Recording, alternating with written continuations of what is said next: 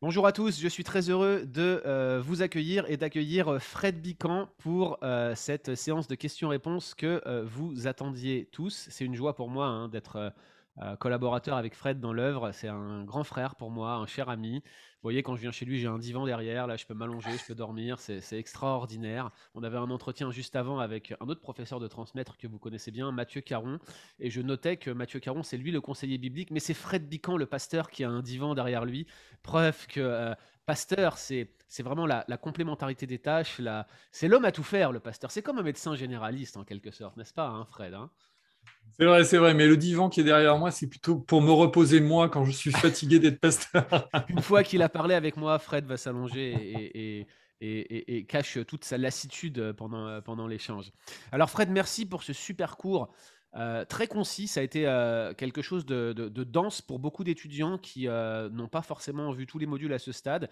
On a conscience que pour des questions de calendrier, on ne pouvait pas attendre davantage pour faire la séance de questions-réponses. C'est un peu exceptionnel hein, cette, semaine-là que ce soit ton agenda, le mien, on était un petit peu bloqué, mais c'est pas grave, on a reçu pas mal de questions. Alors, pour rappel, hein, j'ai ajouté un module complémentaire, ou plutôt un module introductif sur la notion de mise par écrit d'inscriptuation de l'écriture qui venait un petit peu préparer à ce que vous alliez entendre pour montrer la primauté de la parole de Dieu écrite, ou plutôt la finalité de la parole de Dieu écrite telle que Fred euh, l'a présentée dans les modules euh, suivants. On a reçu des questions sur ce module 0, donc je vais y répondre moi aussi, mais je vous rappelle que c'est Fred qui était euh, l'enseignant sur les autres modules de cours.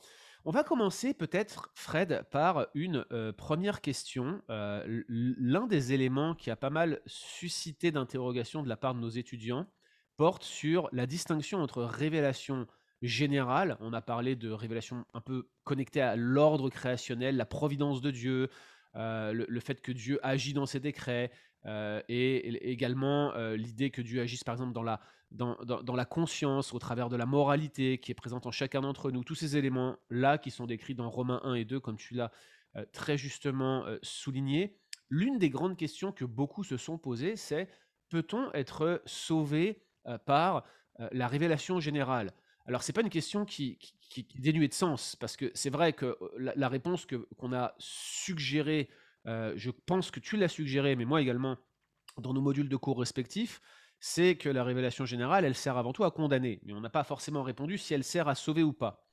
Or, il y a un certain nombre de thèses, euh, notamment celle du théologien Karl Rahner, un théologien catholique, dont la, pensée s'est retrouvée véhiculée partiellement dans le catéchisme de l'Église catholique depuis Vatican II. C'est l'idée d'un christianisme anonyme, quelqu'un qui est chrétien sans le savoir, dont la sincérité en quelque sorte dans son approche de Dieu permettrait à Dieu de lui ouvrir les portes des cieux. C'est comme ça que certains, dans une logique semblable ou similaire, en viennent à penser que par exemple un musulman qui n'aurait jamais réellement connu le Dieu de la Bible pourrait être sauvé parce qu'il est sincère dans sa recherche de Dieu, dans sa démarche de connaître Dieu. Romain dit, Romain 1 dit, ne, sont pas, ils ne se sont pas souciés de connaître Dieu, donc Dieu les a livrés. Mais voilà, des gens qui seraient sincères comme cela, eux, ils se sont souciés de connaître Dieu. Donc ils n'ont pas été livrés à leur passion infâme et ces gens-là pourraient être sauvés. Fred, qu'est-ce que tu penses de ce type de raisonnement? Est-ce que euh, tu peux l'accepter euh, ou est-ce que tu le rejetterais et pourquoi? Alors, euh, c'est une, question qui mérite de, répondre avec précaution parce que on veut pas, c'est pas à nous d'imposer à Dieu la façon dont il sauve ou la façon dont il réprouve les, déchus. Donc, il faut en parler avec prudence. néanmoins, il me semble que quand on parle en théologie euh, chrétienne orthodoxe euh, de, de la révélation générale, on parle des éléments d'information que Dieu donne à toute l'humanité pour se révéler en tant que créateur.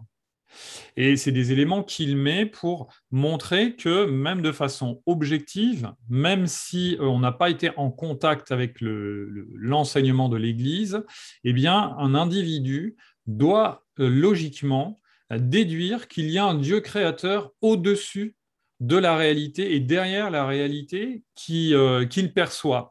Et si vous voulez, quand on lit l'épître aux Romains, qui est vraiment, le, on va dire, le, le, manuel de théologie systématique du Nouveau Testament, hein, l'Épître aux Romains, Paul qui écrit à, cette Église qui n'a pas encore eu l'occasion d'enseigner euh, parce qu'il ne l'a pas rencontré, et il lui donne euh, les choses qui sont fondamentales pour comprendre le salut, et eh bien il commence avec Romains 1 et Romains 2 pour poser deux piliers de cette révélation générale.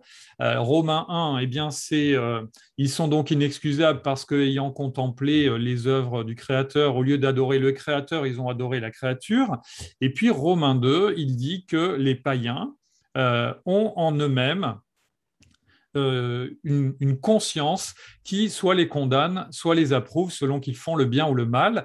Et donc là, on voit deux éléments euh, de cette révélation générale qui sont présents finalement dans toute l'humanité, qu'on pourrait ramener d'un côté au, sentiment que nous éprouvons en contemplant la création. Euh, les sentiments qui sont naturellement dans les êtres humains, euh, notamment le sentiment de justice et d'injustice, qui, qui, donne une espèce de, base morale à, toutes les civilisations humaines. Euh, mais Romains 1 et Romains 2 ne sont pas là pour nous dire qu'il y a un moyen d'être sauvé euh, de cette manière-là par la révélation générale, puisque la conclusion de ces deux démonstrations, c'est Romains 3. Tous les hommes sont égarés, tous sont pervertis, il n'y en a aucun qui fasse le bien, pas même un seul. Et le but de Romains 3, c'est pas qu'on soit juste là en train de pleurer sur le fait que nous sommes tous renfermés dans notre péché, mais le but pour Paul, c'est de présenter la grâce inestimable de Dieu manifestée en Jésus-Christ. Hein. donc le salaire du péché, c'est la mort, mais le don gratuit de Dieu, c'est la vie éternelle en Jésus-Christ notre Seigneur. Donc voilà, eh, c'est ça la logique de Romains. Et si vous voulez habituellement, en, théologie, on considère que euh, la révélation générale, elle est là comme un révélateur de l'existence de Dieu, mais, elle est insuffisante pour nous dire précisément qui est Dieu et donc pour nous dire également ce qu'il veut ou ce qu'il attendrait de nous. Euh, et ça veut donc dire qu'on est dans l'inconnu par rapport au salut et qu'il n'y a pas dans la révélation générale d'éléments qui permettraient de se mettre en règle avec Dieu. Si j'ose dire, la révélation générale nous, révèle qu'il y a un créateur et elle nous met face à un juge parce que nous sommes pécheurs, même si elle ne nous le dit pas, c'est la situation dans laquelle on se trouve. Il va falloir rendre compte parce qu'on a été comme dans Romains 1 et dans Romains 2, notre conscience nous a accusés et on avait tendance à adorer les créatures au lieu du Créateur, mais sans la révélation spéciale qui manifeste Jésus-Christ, qui nous fait connaître Jésus-Christ, euh, et donc c'est ce que nous appelons la, parole de Dieu, les saintes écritures, eh bien il est impossible d'être sauvé. Ça ne veut pas dire pour autant que seuls sont sauvés, parce que parfois on, fait des raccourcis en se disant mais alors il n'y a que les occidentaux qui sont sauvés parce qu'eux ils ont la chance d'avoir des bibles dans toutes les librairies.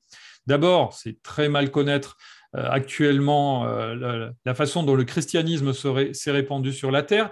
Euh, je crois que l'Occident est probablement de, tous les continents le plus pauvre en chrétiens et qu'il y a plus de chrétiens proportionnellement en Afrique, en Asie, en Amérique et en Océanie qu'en Europe. Donc, il ne faut pas être caricatural et penser que parce qu'il y a des gens qui n'ont pas été en contact avec la littérature occidentale, ils sont fermés au salut. Par ailleurs, je crois que euh, le Seigneur peut disposer des éléments naturels de la révélation générale et des, éléments surnaturels dans la vie des gens pour inviter des personnes, même des personnes qui ne sont pas de culture euh, chrétienne, on va dire, je parle de culture là, je ne parle pas de foi littérale, pour inviter des personnes donc de d'autres cultures à, être attirées par Jésus-Christ. Et je pense notamment, euh, j'ai entendu plusieurs fois des missionnaires spécialistes du monde musulman raconter que actuellement il y a assez souvent des personnes qui dans le monde musulman rêvent de quelqu'un qu'ils identifient à Issa, donc c'est-à-dire Jésus. Issa, c'est le nom qu'on lui donne dans le Coran, et euh, cette personne qui est très lumineuse leur dit de, le rechercher et de chercher des gens qui parlent de lui. Et donc, on, va, voit là qu'il y a euh, des gens qui ne bénéficient que d'éléments de la révélation générale, mais le Seigneur dispose euh, un élément euh, qui va les attirer vers la révélation spéciale, c'est-à-dire vers des missionnaires, vers des, ressources où là, ils vont vraiment savoir qui est le Créateur manifesté en Jésus-Christ. Et je pense qu'il faut, euh, pour nous, être prudent de ne pas euh, brutaliser la révélation ou, casser la, différence entre révélation générale et révélation spéciale, parce que sinon on risquerait d'aller vers une forme d'universalisme déresponsabilisant en disant bon finalement c'est pas la peine de proclamer Jésus-Christ parce que tout le monde d'une manière ou d'une autre s'il est un peu gentil euh, peut être en règle avec Dieu et là on est vraiment en train de dire le contraire de ce que dit l'Évangile tous sont égarés, tous sont pervertis, il n'y en a aucun qui fasse le bien, pas même un seul. Même les gens qui nous semblent très estimables et, très gentils, euh, et nous-mêmes, avant d'être chrétiens, eh bien, nous étions perdus si la grâce ne nous avait pas touchés. Et je ne vois pas dans la Bible de personnes dont la grâce, qui soient touchées par la grâce de Dieu sans qu'il y ait un rapport explicite avec l'évangile de Jésus-Christ, donc la révélation spéciale. Alors c'est super tout ce que tu nous dis là, Fred. C'est super tout simplement parce que tu anticipes finalement une, autre question euh, qui précisait un petit peu la, première. C'est une question de Ponel, l'un de nos étudiants fidèles euh, qui revient à chaque session. Ponel demande est-ce qu'on pourrait affirmer que la révélation générale, au titre de Romains 2, 14, 15, donc là il cite l'exemple de la conscience, de la loi dans le cœur, euh, serait une porte de salut pour les hommes et que la révélation particulière au titre de Jean 6, 63, 14, 10, des passages que tu as mentionnés, serait le salut lui-même? Alors, moi, je ne sais pas ce que, euh, Ponel veut, dire par cette question, mais je, sais qu'Henri Blocher, dans ses prolégomènes, parle euh, de la révélation générale comme euh, cette possibilité constitutionnelle de connaître Dieu.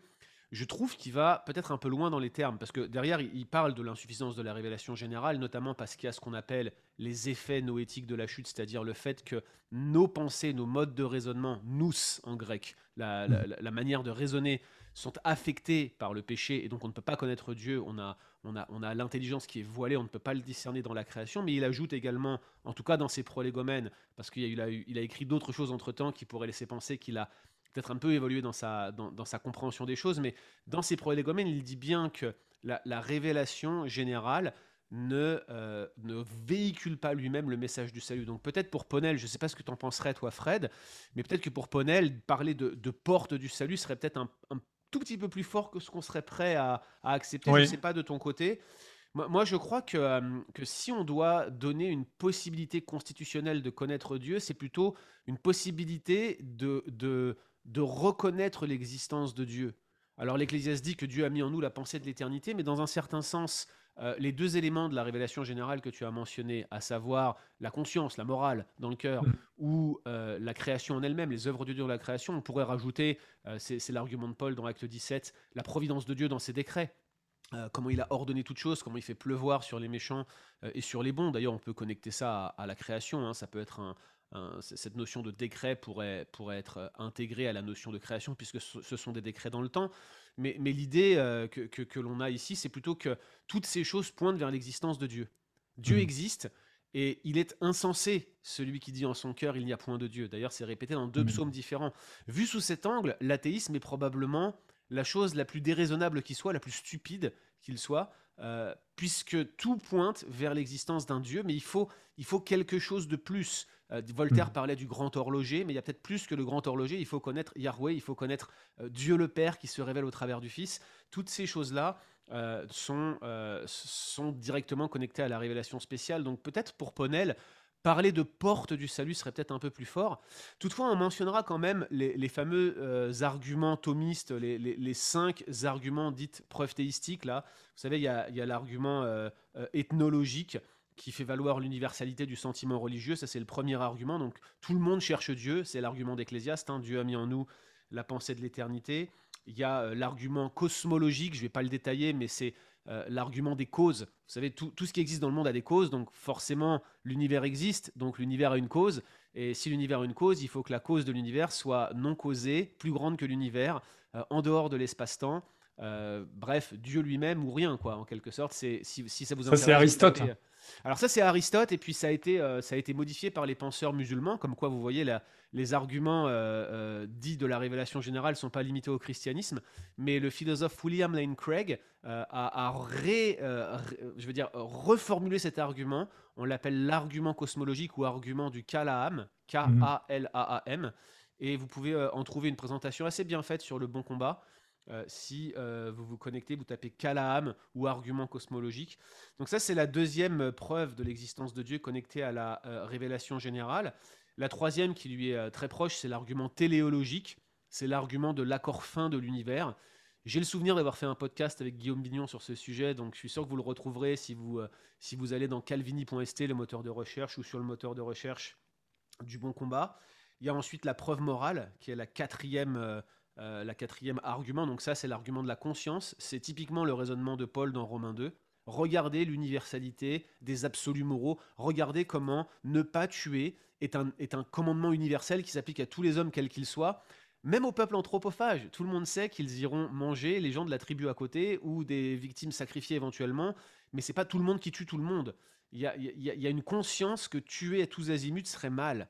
Et donc, par mhm. conséquent, il y a un reste, une trace de ce commandement, certes tordu, certes euh, brisé dans un certain sens, comme l'ont été les tables de la loi après, euh, après Exode 32, mais ça reste là. Et puis le cinquième élément, qui était noté par euh, Thomas d'Aquin entre autres, c'est la preuve ontologique, largement développée par un prédécesseur de Thomas d'Aquin, Anselme de Cantorbéry. L'idée, c'est plus complexe ici et ça mériterait un développement plus long qu'on ne pourra le faire dans cette séance de questions-réponses, mais par la grâce de Dieu, on a publié il y a quelques semaines de cela un extrait du tout nouveau livre de Lydia Yeager, euh, euh, Une fois raisonné, je crois, Une fois des arguments, pardon, qui vient d'être mm. publié, dans lequel il y a un long, long, long développement sur l'argument euh, ontologique. L'idée, c'est que tout le monde accepte la définition de Dieu comme celui dont on ne peut pas concevoir de plus grand. Or, si on refuse l'existence, euh, et que l'existence est nécessaire. Je veux dire, si, Dieu est celui qui est le plus grand et que l'on ne peut pas concevoir d'être plus grand que lui, il existe de manière nécessaire. Alors, il faudrait définir mhm. ici la distinction entre la, notion de nécessité en philosophie et la notion de contingence. Dieu existe nécessairement, par conséquent, nier son existence est une erreur et l'argument ontologique serait de dire que puisque Dieu est l'être tel que rien de plus grand ne puisse être conçu, eh bien dans ce cas, son existence est nécessaire, on ne peut pas la nier. Beaucoup dénoncent ici un sophisme. Moi, j'aime cet argument à bien des égards, notamment en raison de, l'idée de la perfection de Dieu qu'il véhicule. Si le sujet vous intéresse, vous tapez argument ontologique dans la barre de recherche de calvini.st. Je suis quasiment sûr que l'article du Bon Combat sortira parmi les premiers. Et donc, vous aurez ces cinq euh, preuves de l'existence de Dieu. Maintenant, pour, info, pour info, si tu, permets, juste sur ce, sur ce sujet-là, il y a une petite plaquette qui a été publiée par Guillaume Bignon qui s'appelle Le problème du mal et de la souffrance et dans lequel il, développe euh, rapidement les grandes questions de la théodicée et où il discute ses arguments, notamment l'argument ontologique, il les expose d'une façon très très bien du point de vue d'un philosophe qui, que j'apprécie parce qu'il est chrétien, il a une foi qui, est, qui correspond à, à, la nôtre, et, en même temps, euh, il a des arguments qui sont très logiques et qui viennent vraiment du monde de la philosophie, puisqu'il a un doctorat de philosophie euh, dans ce domaine-là. Donc moi, je vous le recommande. C'est une plaquette qui coûte rien du tout et qui est en vente depuis dans, dans toutes les, les, librairies chrétiennes en ligne depuis un moment. Hein, c'est ça C'est chez BLF qu'il l'a édité dans mes mémoires. Je, peux aller chercher, je, crois que c'est BLF, je, le vois ici. Ouais, voilà. Donc euh, l'idée, l'idée ici, hein, euh, Fred va nous montrer l'image, voilà, il va vous le montrer, je vous le montre. Euh... c'est chez Impact. Alors ça doit chez Impact Academy, excusez-moi, pas chez BLF, par BLF, mais c'est chez Impact, euh, les éditions canadiennes. Donc mhm. un excellent, excellent petit ouvrage de Guillaume Bignon qu'on vous recommande. Et sinon, vous pourrez aller voir le long développement euh, de Lydia Yeager qui est vraiment exhaustif. Je crois que c'est 4 ou 5 000 mots, un des plus gros articles d'apologétique qu'on a publié euh, sur le bon combat. Allez faire un tour, ça pourrait vous intéresser. Moi, j'aime cet argument ontologique, particulièrement quand vous échangez avec des athées ou paradoxalement avec des, représentants de religions euh, abrahamiques, typiquement l'islam. Bref, on n'en dira pas plus, mais c'est ça l'idée. Fred, si tu es d'accord avec moi, la révélation générale, elle donne un cadre dans lequel la révélation spéciale est introduite, mais pour le salut, il faut la révélation spéciale. Mm. C'est à la fois la porte d'entrée, c'est à la fois le salut lui-même. En fait, on peut faire calquer la révélation spéciale avec le Fils, puisque le Fils est la parole éternelle qui descend dans le monde, qui s'incarne. La parole a été faite chair, il est la porte, il est le salut, il est le berger, il est toutes ces choses cumulées en lui-même il nous faut la révélation spéciale et il faut l'œuvre de l'Esprit qui nous rende capable de l'accepter. Autrement, on ne peut pas être sauvé, n'est-ce pas? Je pense, je pense que tu serais d'accord avec ça. C'est un discours euh, qui semble radical, mais, mais il est biblique. Il n'y a pas de salut en dehors de la connaissance de Christ. Alors, juste pour conclure, euh, Fred, sur ce, sur ce sujet-là, euh, la deuxième question de Ponel, c'est finalement, est-ce que nous pourrions conclure que la révélation existentielle ou révélation générale serait synonyme d'illumination? Peut-être ici, il y a une, confusion qu'il faudrait éviter. Je pense que je comprends où va Ponel, mais mmh. l'illumination, c'est quand même un autre phénomène. Comment tu verrais les choses, toi, Fred? L'illumination, normalement, ce que j'ai essayé d'exposer dans, dans, le cours, peut-être trop rapidement, c'est le phénomène euh, qui, qui, qui, correspond à l'œuvre du Saint-Esprit dans la vie du croyant et qui lui fait comprendre la révélation spéciale. C'est-à-dire que quand on lit la Bible, si vous comprenez un verset, on ne va pas parler de révélation justement pour pas qu'il y ait de confusion avec euh, le phénomène qui s'est produit pour les auteurs par exemple pour Moïse et pour Paul, où Dieu leur a révélé sa parole, quelque chose qui était caché et le Saint-Esprit leur a révélé quelque chose. Pour nous, cette révélation spéciale, elle est là maintenant, on en dispose. Euh, vous voyez pas, voilà, elle est là, je, prends ma Bible. Mais, nous, quand on lit la Bible, la révélation, elle est déjà écrite. Et par contre, le fait qu'on se l'approprie et que surtout on soit en mesure de la comprendre, eh bien ça, euh, 1 Corinthiens 2 nous dit que c'est l'œuvre du Saint-Esprit, hein, si nous connaissons les choses que Dieu nous a données en, Jésus-Christ. Et, et c'est pour ça qu'on parle d'illumination, pour dissocier les deux phénomènes. Donc je comprends que Ponel utilise la notion de révélation existentielle, parce qu'en effet, c'est dans l'existence de l'individu qu'on va comprendre la parole de Dieu, mais on évite de parler de révélation justement pour pas mélanger toutes les notions et, tout compliquer. Donc, on parle, on préfère parler d'illumination quand un chrétien comprend la parole de Dieu et se l'approprie sous l'action du Saint-Esprit. Là, on parle d'illumination et on réserve le, terme de, révélation euh, par rapport à l'écriture elle-même pour les, auteurs qui ont euh, couché par écrit euh, les paroles inspirées par Dieu. Mais c'est vrai que d'une mais comme on appelle euh, ce texte, la Bible, comme on l'appelle la révélation spéciale, elle, disons, je comprends que, que, que, Ponel soit tenté de faire, de faire le lien entre les deux. Quand elle prend place dans nos vies, on parle d'illumination. Mais c'est vrai que d'une certaine manière, Dieu se révèle à nous par l'action de son, Saint-Esprit en nous faisant comprendre, connaître Jésus-Christ.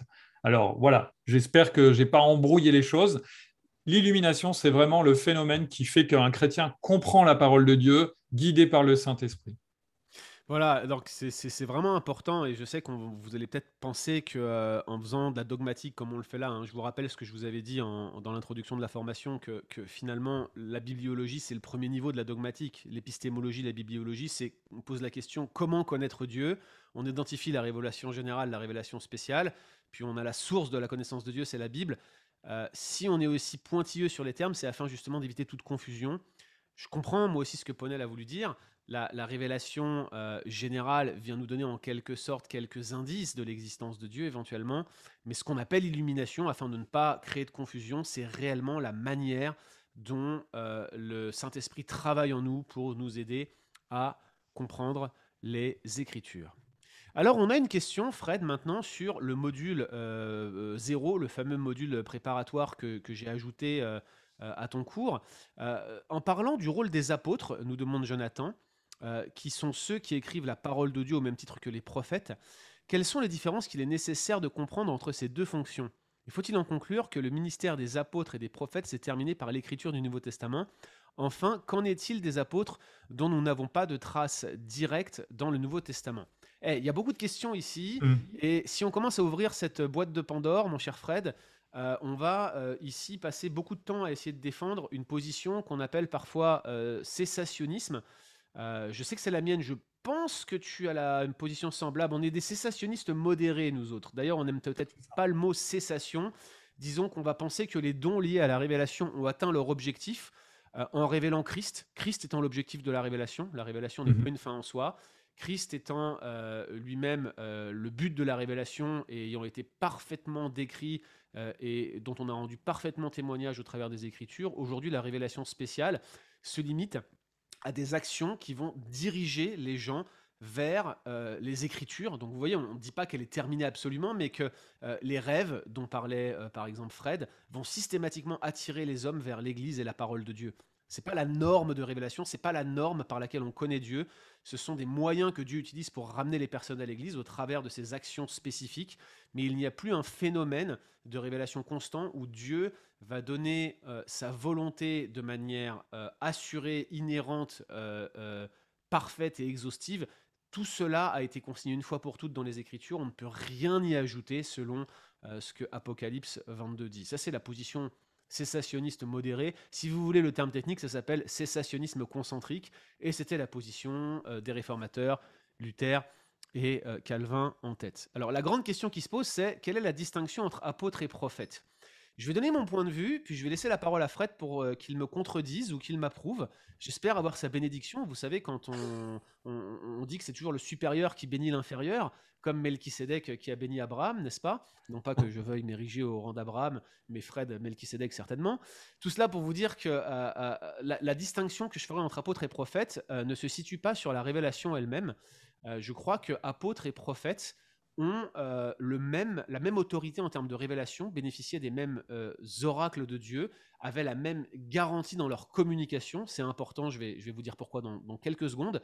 Je pense que la différence euh, entre un apôtre et un prophète, c'est qu'un apôtre de Jésus-Christ, l'un des douze, et ceux auxquels il s'est révélé ensuite comme Paul ou Barnabas, ce sont des personnes qui non seulement recevaient des révélations directes de Dieu, donc avaient un office prophétique, mais en tant qu'apôtres, ils étaient envoyés pour une mission spéciale de la part de, Jésus-Christ leur maître, qui était de premièrement établir l'Église, le fondement des apôtres, établir la doctrine de, l'Église, ce qu'on appelle parfois le fondement apostolique, et puis euh, tout simplement être les premiers témoins euh, de sa résurrection, avec la, la, centaine de disciples que l'on retrouve au début du livre des Actes, qui faisaient certainement partie de la foule présente sur la montagne en Galilée en Matthieu 28.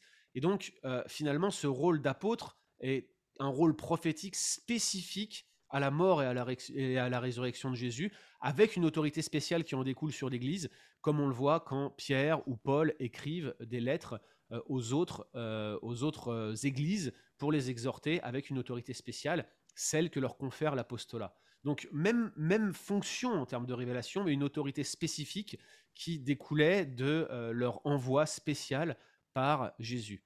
Maintenant, la grande question qui se pose et qui divise les chrétiens entre ceux qui ont la position que Fred et moi tenons, le cessationnisme, et ceux qui ont une position dite continuationniste, dont euh, il existe des versions extrêmement modérées, je, tiens à le dire, hein, comme celle de Wayne Grudem, John Piper par exemple, qui défendent une forme de continuationnisme qui nous paraît acceptable dans sa formulation. Euh, leur position, en fait, c'est que le prophète du Nouveau Testament n'a pas le même niveau d'autorité dans la révélation que le prophète de l'Ancien Testament. Le prophète du Nouveau Testament, pour les continuationnistes, Grudem en tête, vous lirez dans sa systématique, ou si vous lisez l'anglais dans son, ouvrage The Gift of Prophecy in the New Testament, le don de prophétie dans le Nouveau Testament, pour lui, les prophètes du Nouveau Testament reçoivent bel et bien un oracle de Dieu, mais la communication qu'ils en font au peuple de Dieu n'est pas gardée, et il est possible de se tromper lorsqu'on donne une prophétie, par conséquent, on parle alors de prophétie faillible. Et l'exemple que Grudem pense trouver dans les pages du Nouveau Testament, c'est les deux prophéties d'Agabus, qui n'étaient à ses yeux que prophètes. Il se serait trompé lors des deux prophéties qu'il aurait faites, au premier rang desquelles euh, la fameuse prophétie où il dit que c'est les Juifs qui vont lier Paul à Jérusalem, alors que ce sont euh, les Romains qui l'auraient euh, littéralement lié.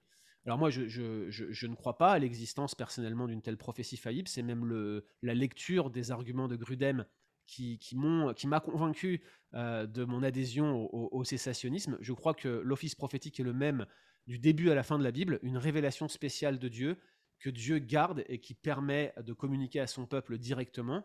Voilà pourquoi je pense que cet office euh, s'est naturellement arrêté avec la fin de la révélation dans le sens de sa complétude, dans le sens où Christ est venu être le clou, la, marque, le point d'orgue de cette création.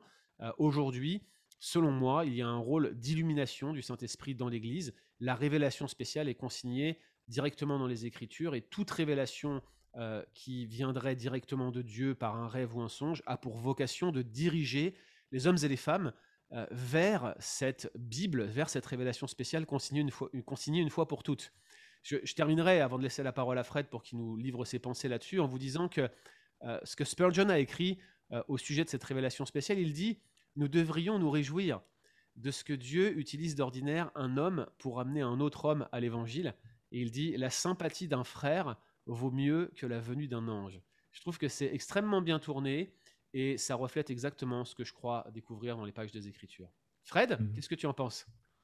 Oui, merci pour, pour ce long exposé. Je suis moins pointu que toi sur ces questions, mais comme toi, je suis cessationniste, on va dire modéré. Euh, c'est-à-dire que je n'affirme pas contre mes frères des milieux pentecôtistes ou charismatiques que que les, trois, les trois charismes auxquels ils sont très attachés euh, sont toujours d'actualité pour la vie normale de l'Église, mais surtout, euh, ce qui me semble important, c'est d'insister pour nous sur le fait que, et puisqu'on est dans le cadre d'un cours de bibliologie, que le cessationnisme euh, tient à ce qu'il n'y ait pas de confusion sur la le contenu de la révélation spéciale. Et une fois que la génération des apôtres est passée de ceux qui ont étaient les témoins de la vie de Jésus et choisis par lui pour proclamer l'évangile, une fois que cette génération s'éteint, et elle s'éteint avec l'apôtre Jean, qui euh, écrit aussi dans le Nouveau Testament les livres les, plus tardifs, on va dire, et c'est pas un hasard si c'est euh, sous la plume de Jean qu'on a ces derniers versets de l'Apocalypse qui mettent en garde toute personne qui voudrait ajouter ou retrancher quelque chose euh, de ce livre qui s'appelle lui-même Révélation. Vous voyez, le, Seigneur fait bien les choses et, il, a, il a placé un avertissement à la fin de sa révélation spéciale dans un livre qui s'appelle Révélation et qui met en garde les gens contre le fait qu'il faut ni enlever ni ajouter quoi que ce soit.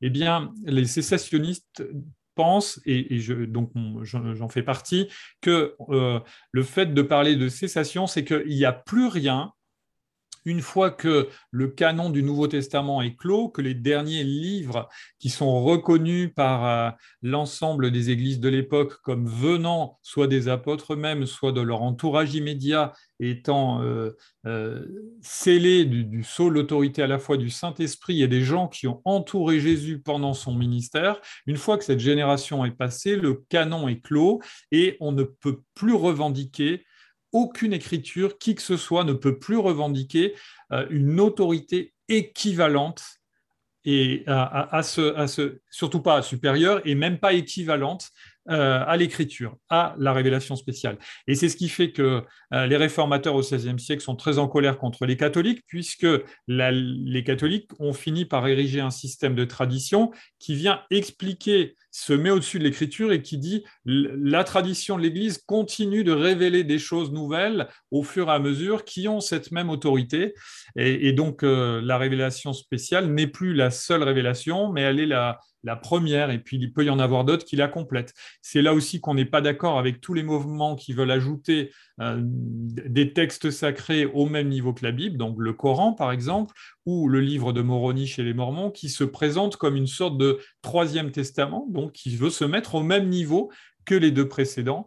Et donc, le cessationnisme, il, insiste sur ça, sur le fait qu'une fois que l'Apocalypse, dernière lettre de l'Apocalypse est écrite, eh bien, la révélation spéciale est achevée, le canon est clos, il n'y a rien à ajouter, tout ce qui devait être dit a été manifesté à propos de l'évangile de Jésus-Christ. Et la prochaine étape, si vous voulez, de la véritable révélation spéciale, c'est quand Christ lui-même va revenir, et là, on la vivra en live.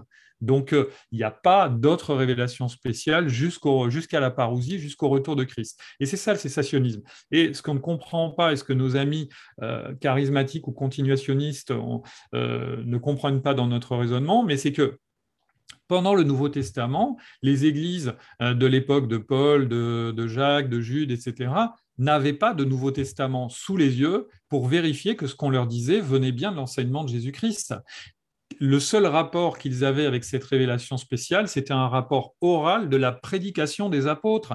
Et c'est pour ça que dans les actes, vous avez des versets qui disent que le Seigneur, que Dieu a appuyé par des signes et des prodiges la proclamation de sa parole. Et ces signes et ces prodiges, ils avaient pour but d'authentifier la révélation spéciale qui était orale. Mais à la fin du premier siècle, elle est écrite. Et on n'a plus besoin d'avoir des signes et des prodiges qui viennent interférer dans la vie de l'Église parce qu'on a une, Bible qui a été couchée par écrit et que le Seigneur va, faire parvenir euh, jusqu'au XXIe siècle de génération en génération. Et d'ailleurs, dans les premiers euh, pères apostoliques, les premiers auteurs chrétiens du deuxième siècle, ils prennent bien garde de séparer leurs propres écrits des écrits qui constituent le Nouveau Testament et qui sont attribués aux apôtres ou à leur entourage proche, je pense à, Luc ou à Marc. Euh, et, donc, dès le début, l'Église, elle a distingué ce qui est la révélation spéciale, la parole de Dieu, et puis euh, des, écrits chrétiens qui peuvent vouloir honorer le Seigneur. Et donc, vous voyez, le sécessionnisme, pour moi, l'élément le, plus important du sécessionnisme, il est là, c'est-à-dire le canon est clos. Je ne peux pas même, parfois j'ai des frères et des sœurs qui sont dans des mouvements où on leur dit mais vous avez le Saint-Esprit, alors le Saint-Esprit me parle directement, j'ai pas besoin vraiment de lire ma Bible. Et là, le sécessionniste, les sécessionnistes ne sont pas d'accord parce que si vous dites ça, vous mettez une espèce d'illumination personnelle dans votre vie au même niveau d'autorité que la parole de Dieu, comme si le Saint-Esprit vous parlait à vous directement en vous apportant des choses qui ne seraient pas dans la parole qu'il a euh, inspirée aux auteurs du Nouveau Testament ou de l'Ancien Testament. Et ça, on n'est pas d'accord. Et c'est pour ça qu'on est cessationniste et qu'on n'est pas d'accord avec les continuationnistes. Les gens vont retenir, euh, Fred, euh, on est sécessionniste parce qu'on n'est pas d'accord. Je suis sûr qu'ils vont, ils vont, ah ils vont se dire, voilà, ce sont les, les, les contestataires évangéliques. Non, mais je pense que tu as, as, bien résumé cela. Il y a une incompréhension mutuelle. Euh, de ce qu'on entend par là. Des deux côtés, il y a des extrêmes. Il y a des gens qui, vont aller euh, dénoncer les extrêmes charismatiques en contrebraquant et en, et euh, en ayant une affirmation qui consisterait à dire finalement que Dieu ne, fait même plus de miracles, alors que c'est pas du tout ce que nous pensons. On pense que Dieu fait des miracles, on pense que Dieu parle encore aujourd'hui et, donne des indications claires. Mais de l'autre côté, vous avez beaucoup de gens qui disent Dieu m'a dit et qui sont en train d'affirmer implicitement et parfois même explicitement, malheureusement, que la parole qu'ils ont reçue a le même niveau d'autorité que les Écritures. Ce sont des dérives, euh, on n'a pas peur de le dire ici, Fred, je crois, euh, un peu sectaires sur les bords, quand même que de dire que sa parole a la même autorité que celle de la Bible. Un hmm. petit mot peut-être sur l'autre question de, Jonathan, sur le conspirationnisme. Est-ce que euh, le, fait de distinguer entre révélation générale et révélation spéciale aurait quelque chose à dire dessus, ou est-ce que finalement euh, le, conspirationnisme ou les, théories du complot qui se basent sur les versets bibliques ne seraient qu'une mauvaise interprétation des textes? Comment toi tu comprendrais ça toutes ces, toutes ces discussions qui, qui sont euh, en train de faire des inférences sur, par exemple, la marque de la bête serait le vaccin. Mmh. C'est un exemple, hein, je ne veux pas polémiquer sur le vaccin, mais tu vois, est-ce que, est que réellement il y a ici euh, une saine démarche euh, exégétique ou, une démarche respectueuse de ce qu'est la révélation spéciale et de ce qu'on devrait, euh, comment on devrait agir pour bien la considérer? Alors, je dirais qu'il y a des éléments de réponse. J'ai essayé de donner des éléments de réponse à cette question qui est pertinente. je crois que Jonathan, il, insiste sur le fait que dans les mouvements conspirationnistes, il y a une tendance à l'autoréférencement. Or, il se trouve que dans la première partie du cours, je, parle justement de, ce principe, principe d'autoréférencement que la foi chrétienne euh, disons, assume complètement, c'est-à-dire que euh, on croit que la Bible est la parole de Dieu parce que l'Écriture nous le dit d'elle-même. Mais vous voyez que, enfin, vous vous souvenez probablement en ayant écouté le cours que euh, on échappe à l'accusation de l'argument circulaire parce qu'il y a l'action du Saint-Esprit qui elle est surnaturelle et qui, euh, rompt la circularité euh, de cet autoréférencement. Donc, il me semble que le conspirationnisme, il utilise des outils qu'on peut retrouver dans la foi, mais il n'a pas l'équilibre et, le, support qui se trouve dans la foi. Euh, notamment parce que, comme on l'a dit, euh, comme Guillaume y a fait allusion, et je le dis également dans, l'introduction de la première partie, quand on considère l'écriture, ça va nous, nous, diriger. Euh, et vous avez ce, diagramme de Graham Gosworthy que, que j'ai tiré dans de ses ouvrages, où il parle des trois étapes euh, qui, disons, qui nous conduisent dans la façon dont on reçoit un texte. Il y a l'exégèse d'un côté, on considère le texte dans son contexte à l'époque de l'auteur et avec l'auditoire de l'époque. Ensuite, il y a l'herméneutique qui va replacer euh, ce que nous avons compris de ce texte dans la doctrine générale de l'ensemble de la théologie biblique. Et puis, vous avez l'homilétique, c'est-à-dire l'appropriation aujourd'hui, qu'on ait affaire à un pasteur qui prépare un message ou un chrétien qui lit pour lui-même, euh, comment on s'approprie euh, ce texte dans le contexte de l'époque, placé dans le cadre de la doctrine et de l'œuvre de Jésus-Christ, comment on se l'approprie aujourd'hui? Et si on ne respecte pas ces trois étapes-là, eh bien, en fait, on fait dire à la parole de Dieu ce qu'on a envie qu'elle dise sans réellement se soucier et en lui manquant de, respect. et au lieu de se soucier du contexte, on va donc tirer des prétextes dans la Bible pour conforter ce que, a priori, on a décidé de penser. Et moi, je crois que les conspirationnistes, c'est leur défaut. Dans leur démarche, ils vont chercher juste des arguments pour confirmer ce que, a priori, ils ont déjà décidé de penser. Et c'est regrettable que certains conspirationnistes s'appuie sur des versets bibliques. Alors, euh, je ne dis pas qu'il n'y a pas de véritable conspiration dans le monde et que certaines ne méritent pas d'être démasquées. La Bible est très lucide hein, sur euh, les abus d'autorité euh, des puissances politiques. Et là, on n'est pas en train de dire que toutes les autorités sont toujours très honnêtes.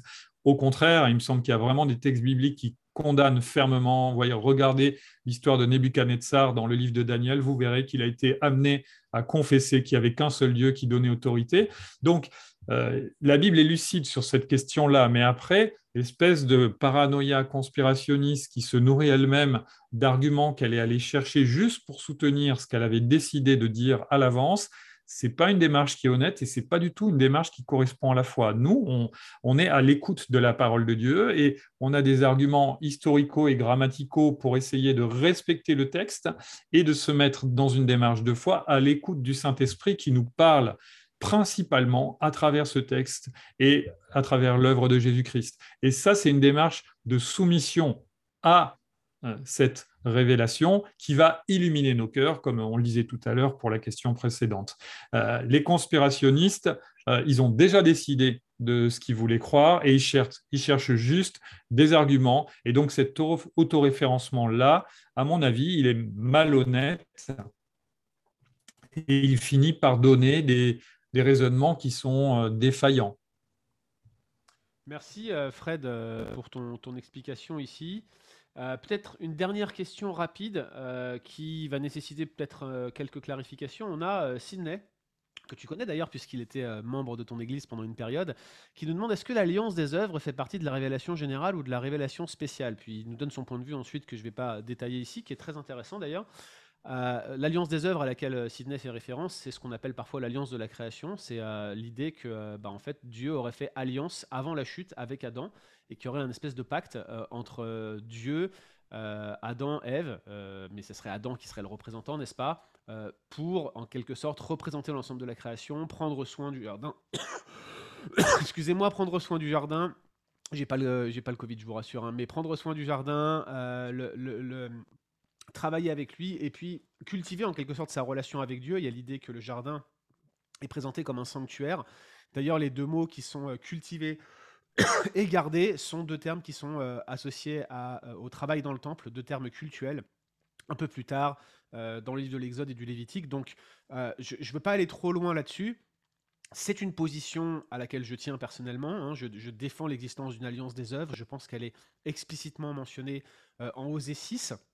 Je pense qu'on la retrouve aussi euh, dans euh, Ésaïe 24, 4 à 6, quand on dit ils ont brisé l'alliance éternelle. Je pense que c'est à l'alliance de la création qu'il est fait référence ici. C'est un point très débattu.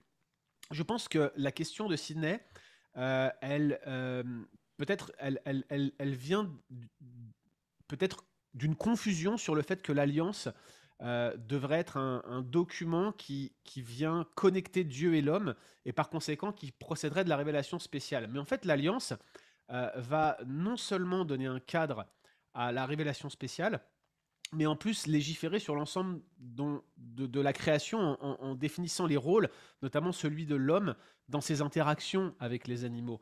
C'est comme ça qu'on la conçoit. À ce titre, il y a des éléments de, de l'alliance de la création ou de l'alliance des œuvres qui sont clairement connectés euh, à la révélation générale, à l'aspect créationnel, je dirais plutôt à la révélation naturelle, le fait que, Dieu produise une sorte d'interaction entre l'homme et la création et lui donne des règles, par exemple le fait de pouvoir manger euh, de tous les arbres et les fruits du jardin, à l'exception euh, de, de l'arbre de la connaissance du bien et du mal. Il pouvait manger tout, hein, l'homme. Donc ça, c'est une règle qu'on pourrait qualifier de naturelle, mais il y a un commandement spécial, par exemple. le commandement spécial, c'est de ne pas manger d'arbres de la connaissance du bien et du mal. Et ça, dans un certain sens, c'est une connaissance qui lui est donnée directement. Ça procède, à mon avis, de la révélation spéciale. Il y a aussi toute une discussion parmi les théologiens, notamment depuis la scolastique et depuis Thomas d'Aquin en particulier, euh, sur la distinction entre aptitudes naturelles, celles qui sont inhérentes à Adam de par son statut de créature même, et ce qu'on pourrait appeler les aptitudes spirituelles, c'est-à-dire l'équivalent de nos dons spirituels que Dieu donne par le Saint-Esprit.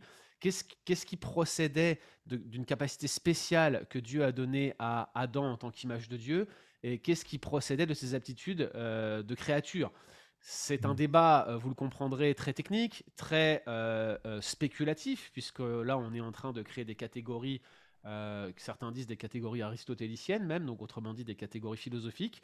Néanmoins, la discussion est toujours intéressante, mais ce qu'il faudrait retenir simplement de, ce que dit Sidney et de la question de Sidney, à mon sens, c'est que la, révélation, l'alliance de la création, l'alliance des œuvres, donne un cadre en quelque sorte à euh, la manière dont Dieu se révèle, que ce soit au travers de la révélation générale et euh, de la révélation spéciale. Je ne sais pas si Fred, euh, tu as quelque chose à rajouter là-dessus, j'ai répondu un peu rapidement peut-être.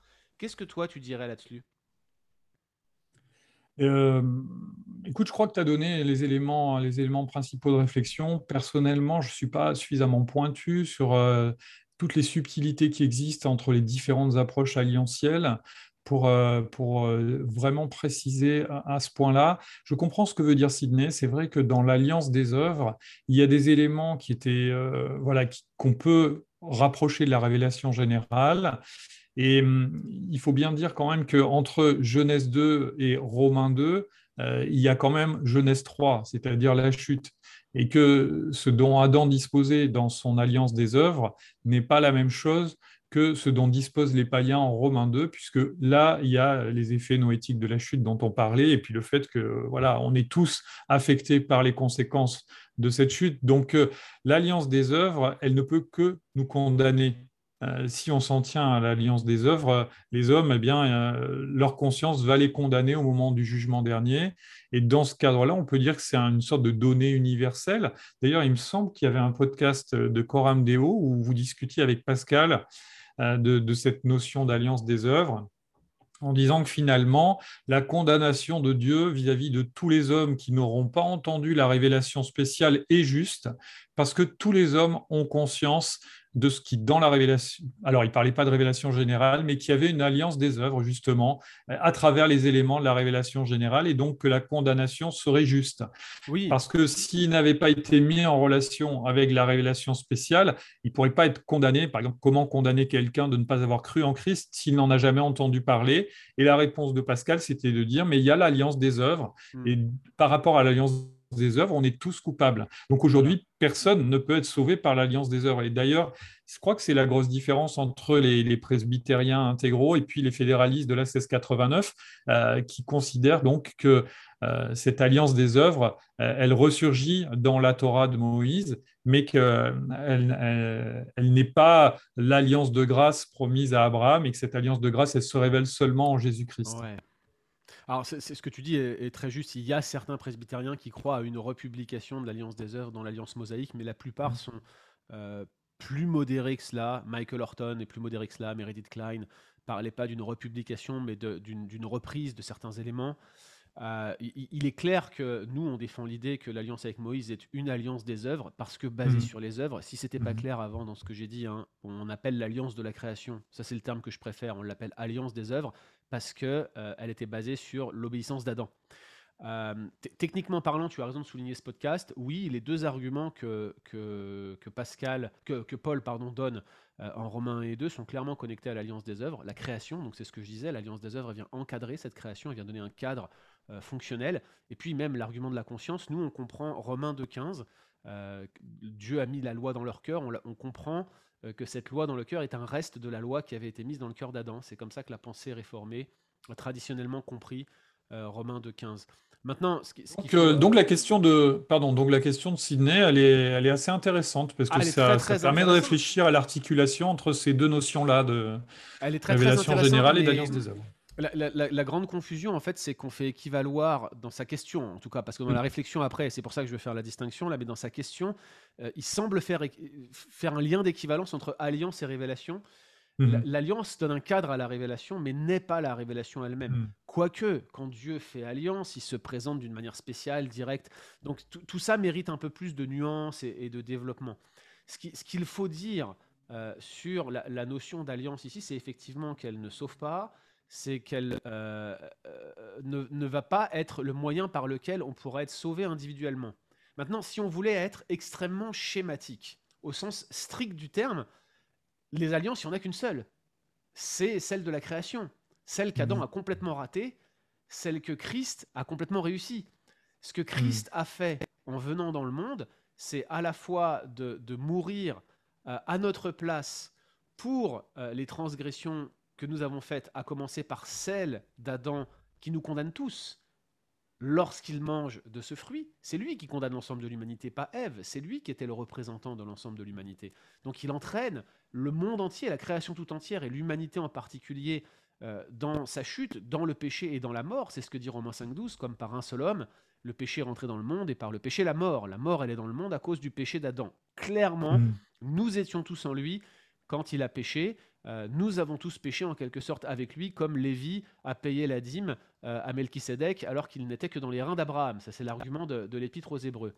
Mais quand on, creuse davantage, on se rend compte que Christ, il n'est pas simplement venu régler la dette de notre faute, il a également accompli l'alliance des œuvres. Il a obtenu la vie éternelle. Il a euh, mmh. été tenté en toutes choses, mais il n'a jamais péché au sens strict du terme, c'est parce que Christ a parfaitement obéi à l'alliance des œuvres par son obéissance active que son obéissance passive, autrement dit sa mort à la croix, a été reçue. Et donc, si on devait vraiment être schématique, bah, il n'y a qu'une seule alliance, celle de la création que Adam a complètement ratée, mais que Christ a parfaitement réussi.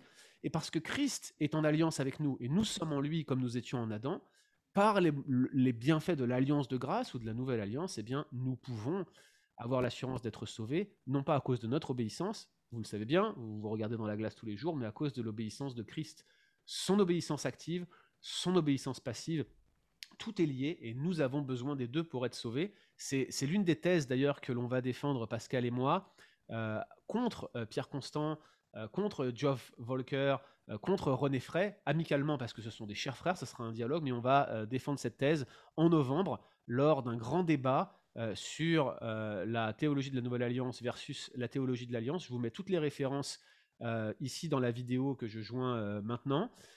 donc vous voyez le, flyer qui s'affiche là, et donc vous, vous, pourrez y accéder quand vous le voulez. Là, je vous mettrai aussi le lien ci-dessous en sous-titre.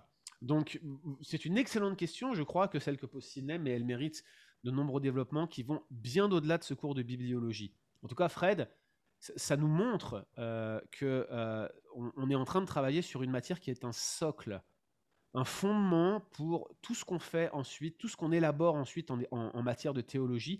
Il faut qu'on ait une doctrine robuste euh, des Écritures si l'on veut aller plus loin ou si l'on veut tout simplement mieux comprendre ce que Christ veut de nous. As-tu euh, euh, quelque chose à rajouter maintenant que nous avons terminé cette séance de questions-réponses? Finalement, c'est toi qui devrais avoir le dernier mot, c'est toi le professeur? C'est gentil, mais euh, j'ai rien, rien, à ajouter. J'espère que le, cours vous aura donné envie d'approfondir parce que un bon cours, à mon avis, c'est un cours qui nous répond à des questions et en même temps qui nous frustre un peu en nous donnant envie d'aller plus loin. Euh, donc j'espère que ce sera le cas. Et puis si c'est le cas, eh bien euh, j'imagine que sur euh, les sites comme Le Bon Combat, vous trouverez des éléments pour assouvir cette frustration. Et sinon, posez des questions pour qu'on fasse des Coram ou des Que dit la Bible sur les questions futures qui viendraient de, ce cours. Voilà, j'espère en tout cas qu'il aura été utile à, aussi à la gloire de Dieu dans la vie de chacun des auditeurs et que vous serez puissamment encouragés à aimer et à chérir cette parole qui a coûté la vie à bien des frères et des sœurs qui nous ont précédés dans l'histoire pour qu'elle nous parvienne en l'état.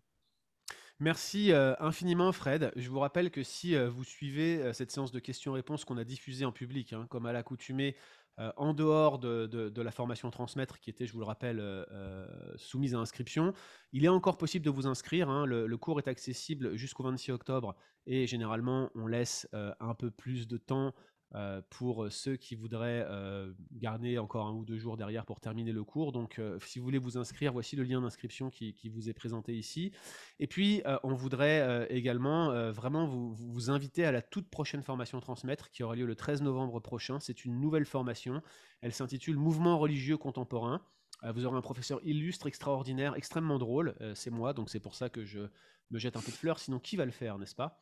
Et euh, donc on va parler ensemble euh, essentiellement des religions non abrahamiques. En fait, ce que je veux, c'est vous donner une, sorte d'introduction à l'étude du fait religieux, à l'étude de la sociologie des religions, en vous présentant un petit peu comment dans l'histoire on a euh, interprété le fait religieux et comment, en tant que chrétien attaché aux Écritures, on devrait aujourd'hui analyser ces religions. Et puis ensuite, je vais vous faire une présentation des principales religions non abrahamiques, notamment hindouisme, bouddhisme, mais pas seulement.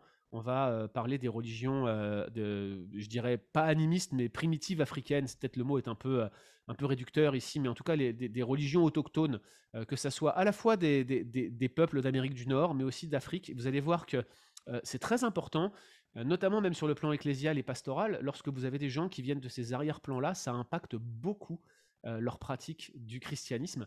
Donc il y a des choses très intéressantes qu'on va voir ensemble. Puis on va regarder aussi l'hindouisme, le bouddhisme et, quelques-unes des religions asiatiques. On ne va pas faire les religions abrahamiques. La raison est qu'on va avoir un cours spécial sur l'islam qui nous sera donné par E.M. Hicham en 2022, qui complétera donc ce, premier module sur les mouvements religieux contemporains. Et puis le, cours sur, euh, sur le christianisme est inclus bien sûr dans nos cours de théologie, dans nos cours d'histoire de l'Église. Probablement, on va avoir un cours sur le judaïsme à un moment donné. C'est pas encore au catalogue, c'est pas encore prévu, mais euh, voilà pour le prochain cours. Donc inscrivez-vous leboncombat.fr/slash transmettre. Toutes les infos sont là. Et bien d'ici là que le Seigneur vous bénisse. Merci encore à notre cher Fred d'avoir joué le jeu de, cette séance de questions-réponses. Que le Seigneur vous garde et à bientôt sur leboncombat.fr. N'oubliez pas le moteur de recherche calvini.st.